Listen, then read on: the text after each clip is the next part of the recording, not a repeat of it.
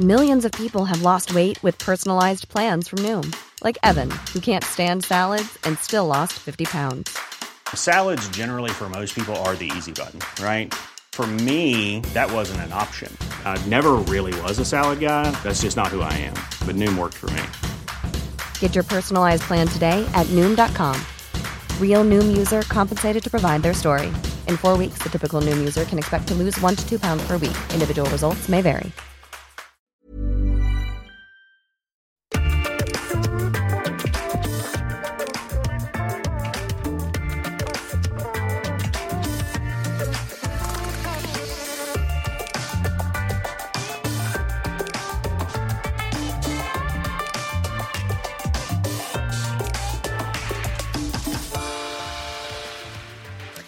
Depuis la guerre déclenchée par Vladimir Poutine en Ukraine, notre invité est dans la lumière, régulièrement invité sur les plateaux pour partager sa connaissance de Moscou et des enjeux géopolitiques. Mais c'est pourtant dans l'ombre qu'elle a agi pendant plus de 40 ans, dans l'ombre qu'elle a conseillé, informé, négocié, dans l'ombre qu'elle a assuré la représentation et la protection de la France en tant que diplomate.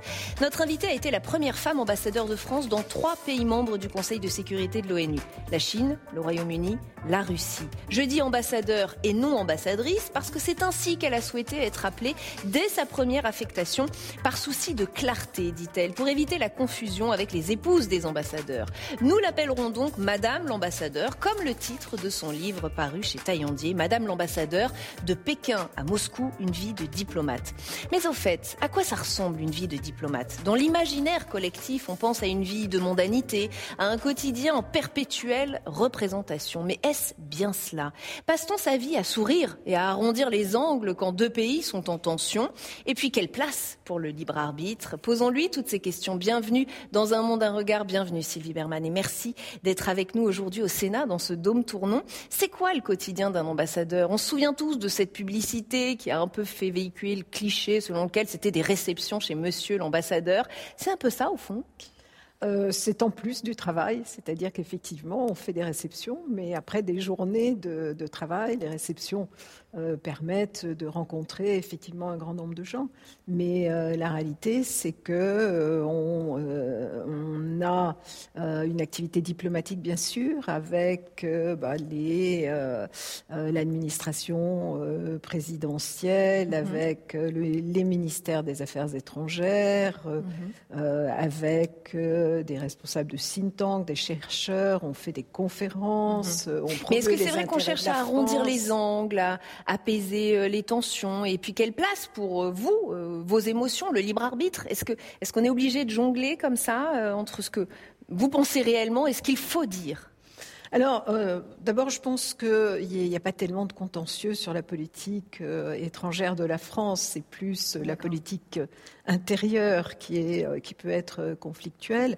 On peut ne pas toujours être d'accord, mais encore une fois, on représente un pays, donc euh, on défend la position d'un pays.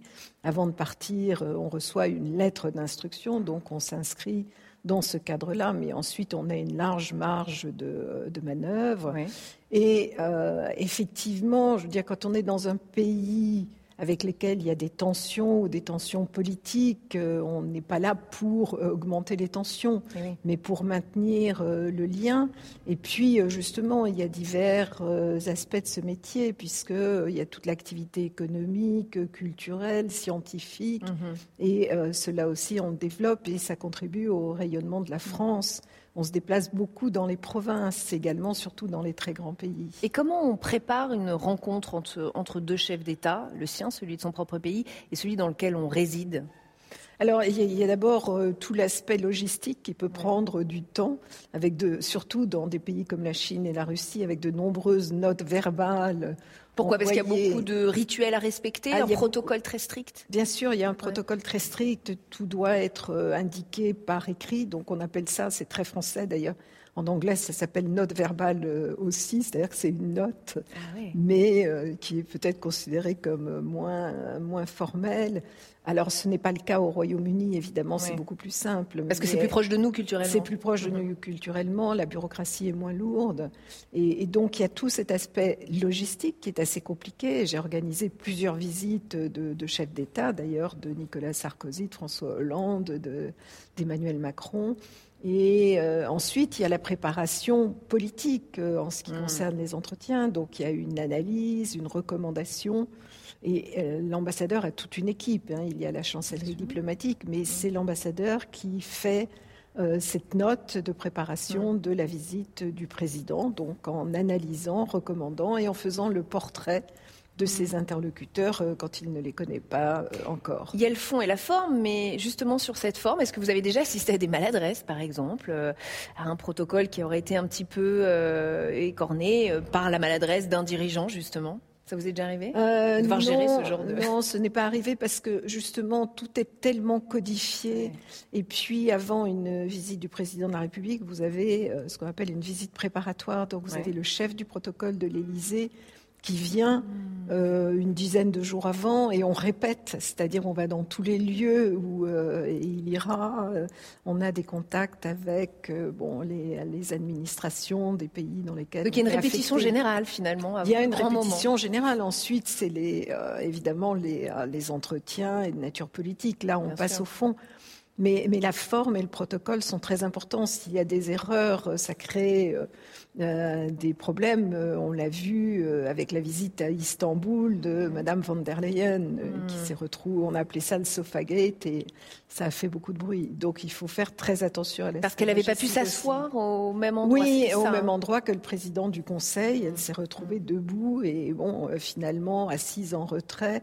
Et il y a eu pendant des jours entiers une polémique sur, sur le sujet. Justifiée euh, justifié en l'occurrence, absolument. Mm, mm. Donc euh, il faut faire évidemment très, très attention à cet aspect. Quand vous lisez, vous, dans la presse, qu'une rencontre entre deux dirigeants s'est bien passée, très bien passée, euh, opération séduction, je, pense notamment à celle entre Joe Biden et Emmanuel Macron, est-ce que vous, avec le recul et l'expérience que vous avez, vous savez lire entre les lignes? Vous savez dire si finalement, oui, enfin ça s'est pas si bien passé que cela? Est-ce qu'il y a un on et un off en fait?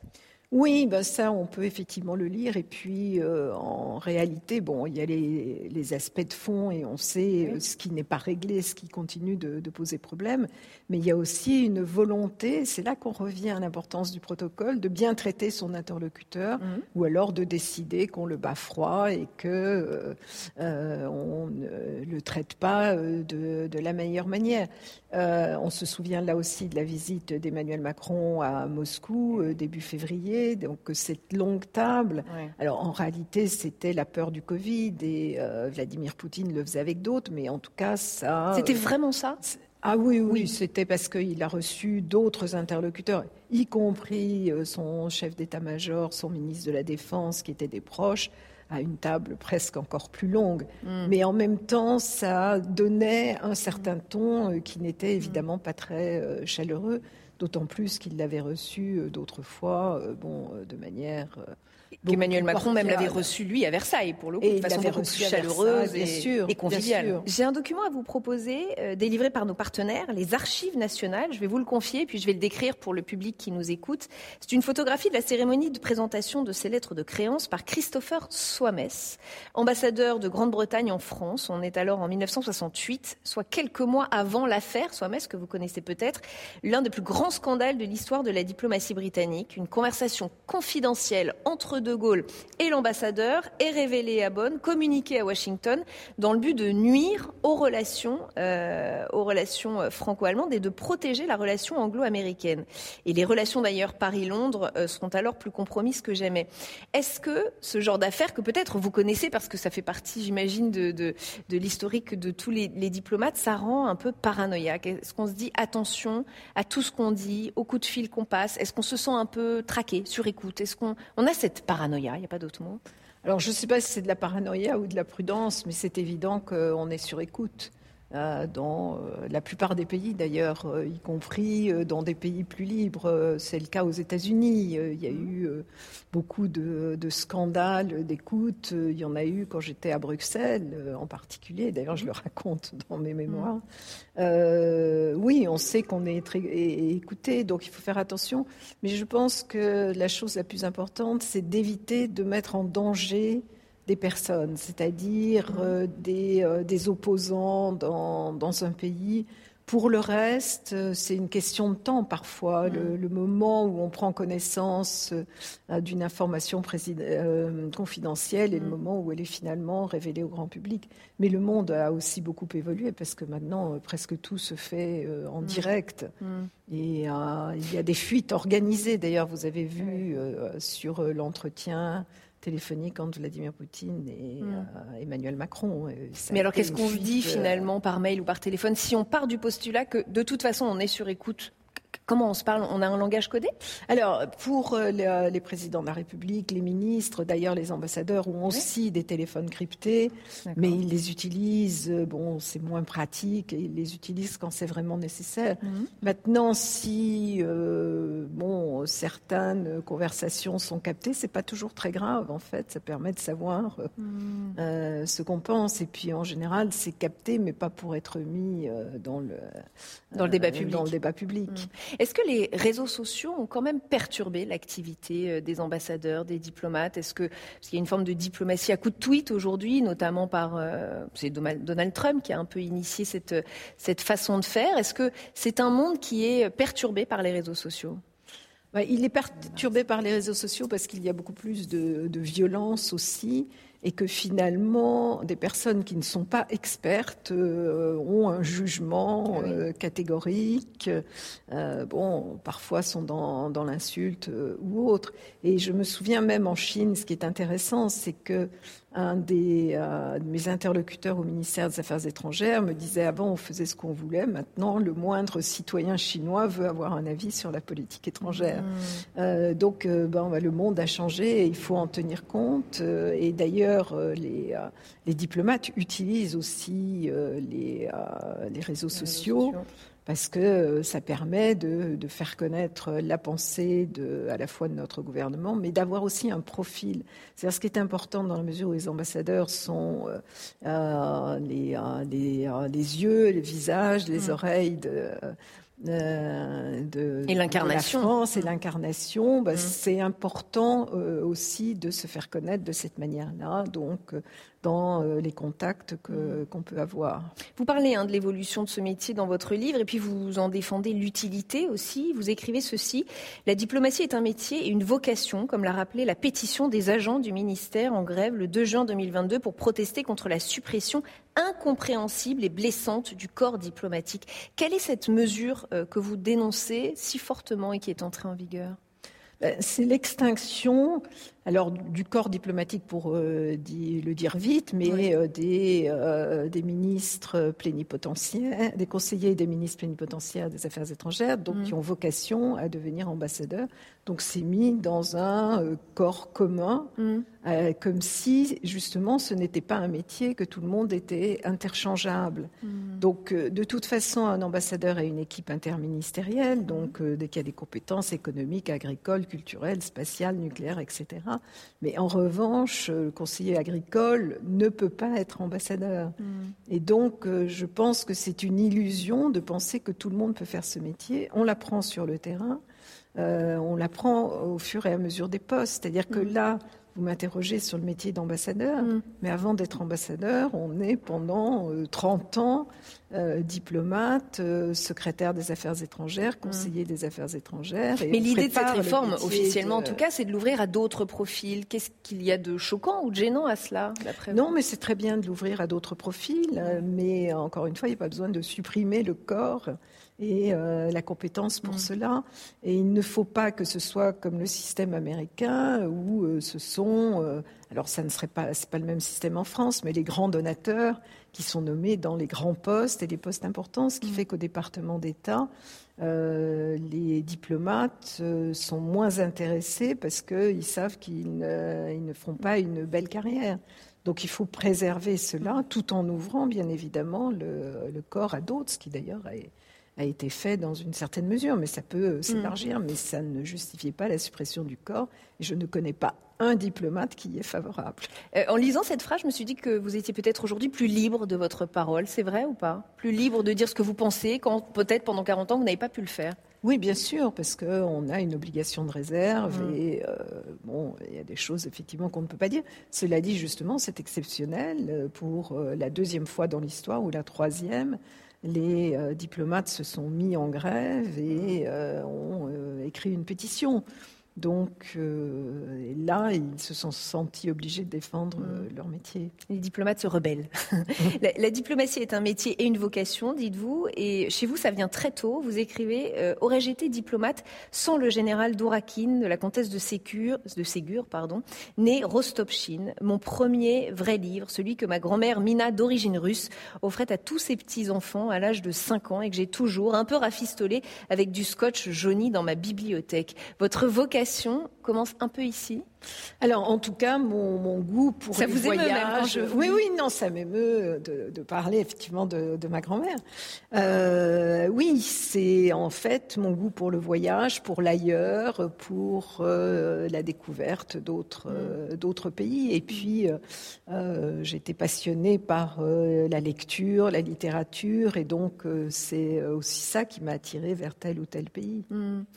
Vos études vous ont amené à la Sorbonne, à Sciences Po, à l'Institut français des langues et civilisations orientales. Et c'est là-bas que vous comprenez que vous allez pouvoir passer le concours pour devenir diplomate. Vous dites, j'ai choisi mon futur métier ce jour-là sans très bien savoir ce que cela recouvrait. Là encore, on y revient à ce, monde un peu mystérieux de la diplomatie.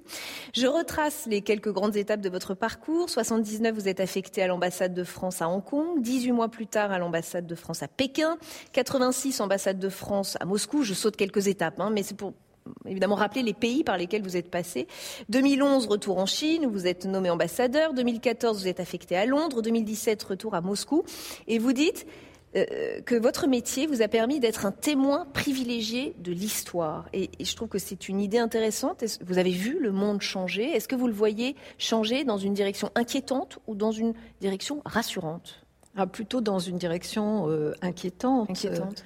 Alors euh, moi j'ai commencé, puisque j'ai été étudiante en Chine, euh, par voir une Chine misérable hmm. et euh, dont la croissance a été spectaculaire, qui a permis de sortir 800 millions de, de, Chinois de la pauvreté. Donc c'était plutôt positif. Et à la dernière époque où j'étais ambassadeur, il y avait finalement assez de, de liberté. Le régime s'est durci, ça s'est hmm.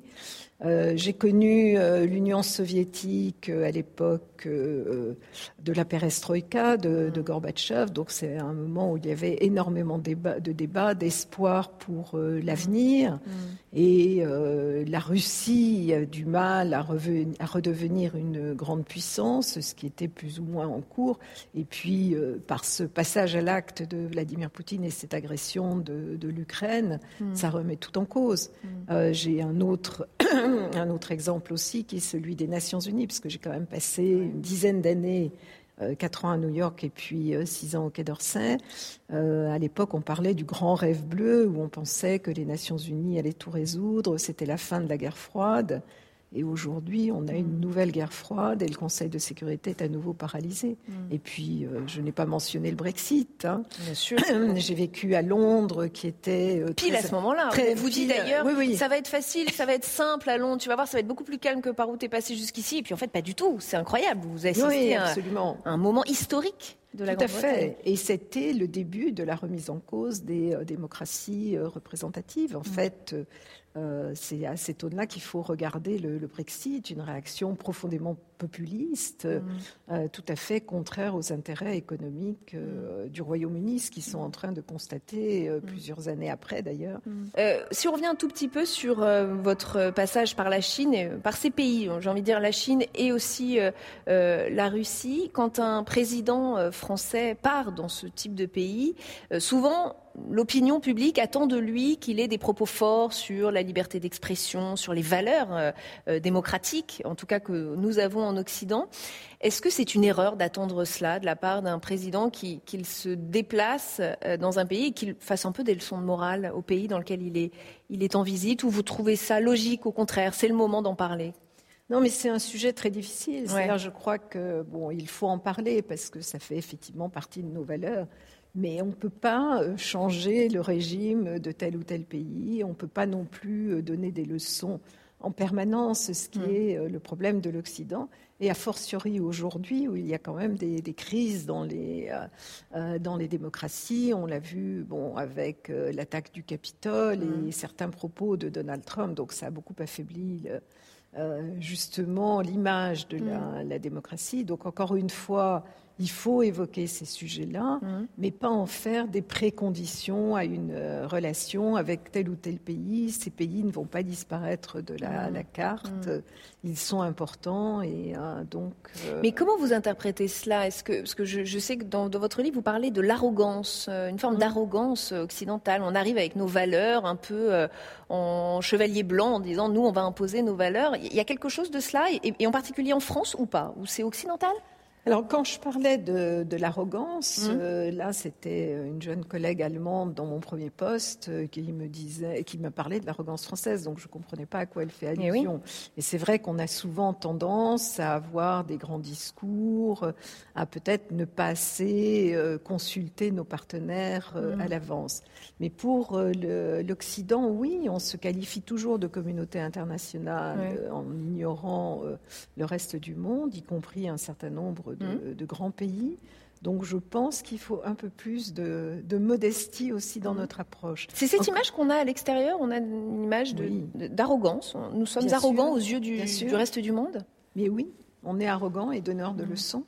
Et aujourd'hui, ces pays se, se, révoltent. On le voit même euh, finalement euh, à la faveur de la guerre en Ukraine, parce que beaucoup n'ont pas suivi euh, mm. les positions occidentales en nous disant, nous, ça ne veut pas dire qu'on n'a pas de compassion pour les Ukrainiens, mais après tout, c'est votre guerre, c'est une guerre régionale. Quand ça se passe dans nos régions, vous y êtes euh, mm. indifférent mm. et donc euh, laissez-nous euh, laissez-nous le choix. Mm. C'est intéressant parce que quand on vous entend, on entendrait presque le discours des étrangers alors que vous êtes française. Est-ce que ça veut dire qu'à force d'avoir vécu à l'extérieur de son pays, dans des civilisations différentes, avec des, des opinions différentes, on Comment expliquer ça? Est-ce qu'on se laisse influencer? Est-ce qu'on on, finit par adhérer à la culture locale, à l'opinion locale? Non, mais euh, il faut en tout cas le comprendre et puis le connaître. Euh, on ne peut pas avoir un jugement du monde euh, sans savoir ce que, ce que pensent les autres, ce que mm. sont leurs positions. Mm. Donc je crois qu'on fait une erreur si on veut l'ignorer et que si on veut justement avoir des approches qui sont plus favorables aux nôtres, il est important de, de pouvoir en discuter avec eux sans nécessairement chercher mm. euh, à leur dire euh, mm. où est le bien et où est le mal. Mm. Mais on ne peut pas euh, vivre dans un monde qui est uniquement composé des pays occidentaux. Encore une fois, ça ne veut pas dire adhérer à des régimes autoritaires, mais ça veut dire au moins comprendre de se mettre à la place de l'autre. C'est savoir se mettre à la place de l'autre. Et quand vous faites une négociation, moi j'ai eu trois ans de négociation sur le Cambodge.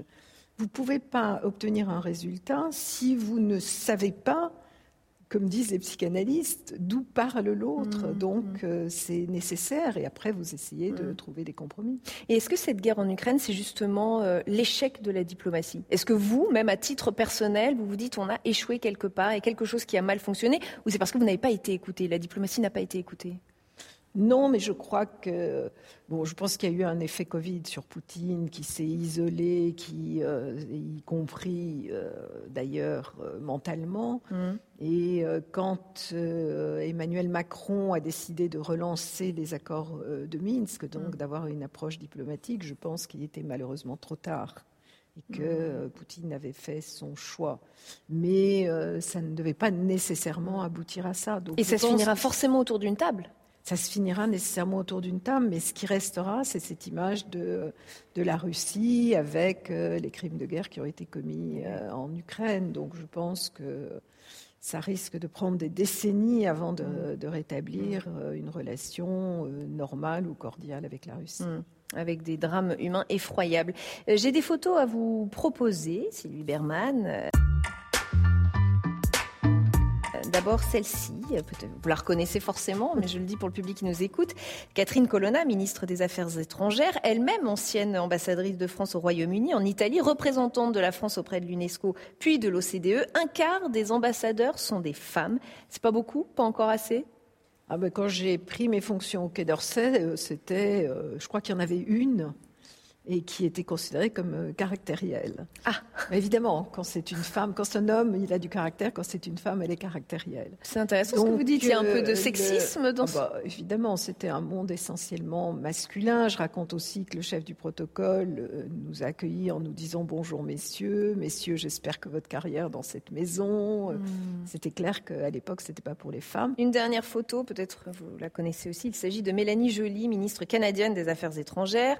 Elle a convoqué l'ambassadeur russe après des tweets homophobes. Alors, le mot convoqué, on l'entend souvent quand on est journaliste, mhm. on le voit passer dans les dépêches, et puis évidemment, on, en parle au grand public euh, dans la presse. Qu'est-ce que ça veut dire être convoqué? Qu'est-ce qui se passe quand on est convoqué? Vous avez déjà été convoqué? Oui, moi j'ai été convoqué. J'ai été convoqué à Moscou euh, par, euh, au ministère des Affaires étrangères mhm. quand il y a eu euh, des représailles, il y a l'expulsion d'espions après l'affaire Skripal au Royaume-Uni, donc tentative d'assassinat d'un agent double par, euh, par la Russie.